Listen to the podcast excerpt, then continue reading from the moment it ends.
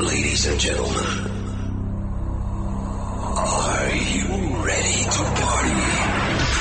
Prepare for the hottest dance music.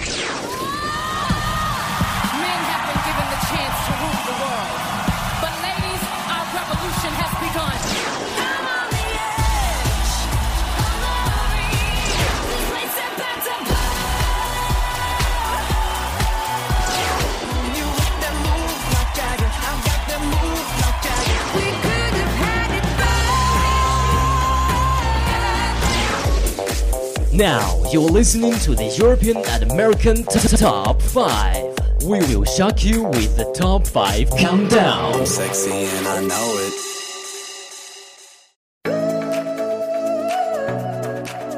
Hello，大家好，欢迎来到本周的音乐排行榜，我是 Tom。本周我们将继续关注美国 Billboard 和英国 UK 榜的前五名。首先，让我们来关注美国 Billboard 情况。位于榜单第五位的是来自 Fetty Wap 的 Six Seven Nine。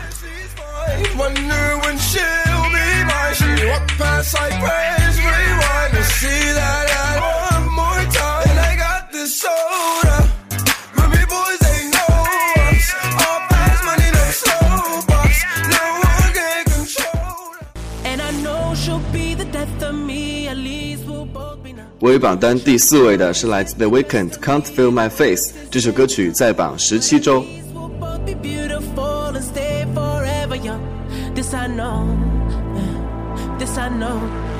She told me don't worry about it. She told me don't worry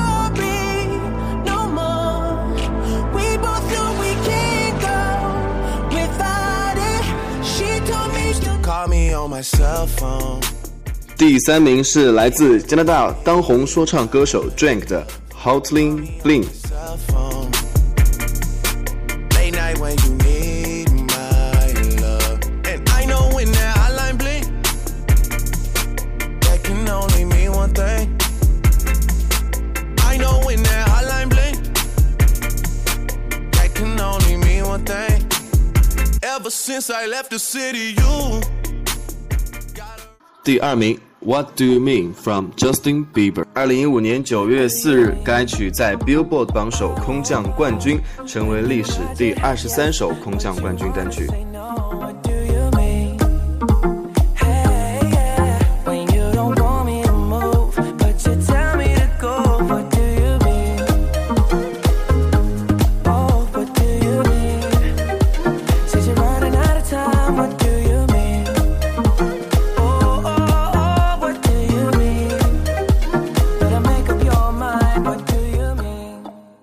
Number one, The Hills from The Weeknd。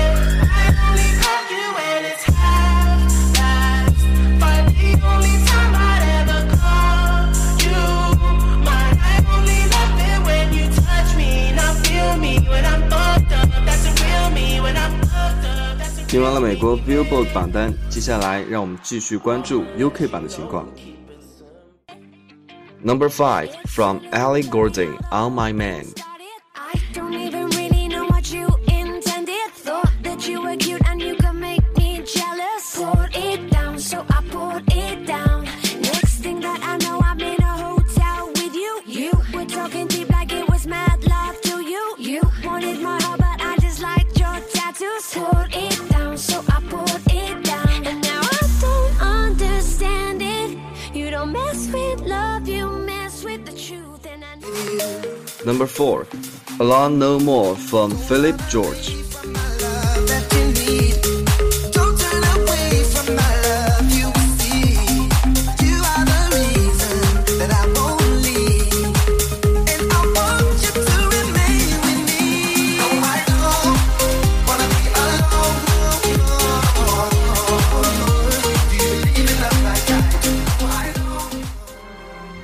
第三名是来自英国创作型男歌手 Sam Smith 的《Writing's on the Wall》，这首歌同样也是电影《零零七：幽灵党》的主题曲。I've been here before, but always hit the floor. I've spent a lifetime running and I always get away. But with you, I'm feeling something that makes me wanna stay. 第二名是来自嘻哈创作组合 Rock City 与美国流行乐团 Maroon Five 合唱的《Locked Away》。 Can you tell me right now if I couldn't buy you the fancy things in life, Shawty would it be alright? Come and show me that you don't. Now tell me, would you really ride for me? Baby, tell me, would you die for me? Would you spend your whole life with me? Would you be there to always hold me down? Tell me, would you really cry for me?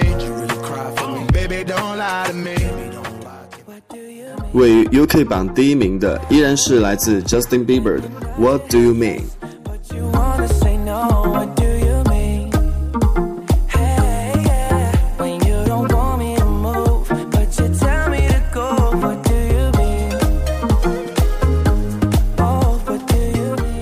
期的节目就要接近尾声了。喜欢本期节目的同学，可以在荔枝 FM 上关注“湖畔之声”。我们下周再见。